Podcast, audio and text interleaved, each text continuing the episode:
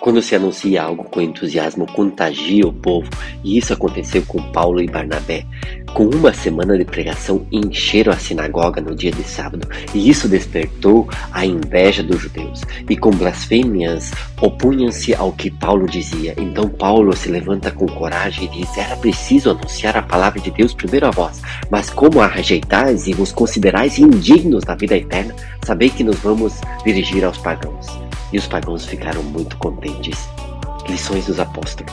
Afasta-se de pessoas invejosas que falam mal de você. Não fique mendigando o respeito, a atenção e amor de pessoas que não lhe querem dar. Tem o mundo inteiro à nossa disposição para levar o nosso entusiasmo pela vida, para pregar o Evangelho de Jesus Cristo e para falar a todos que o mundo diferente é possível.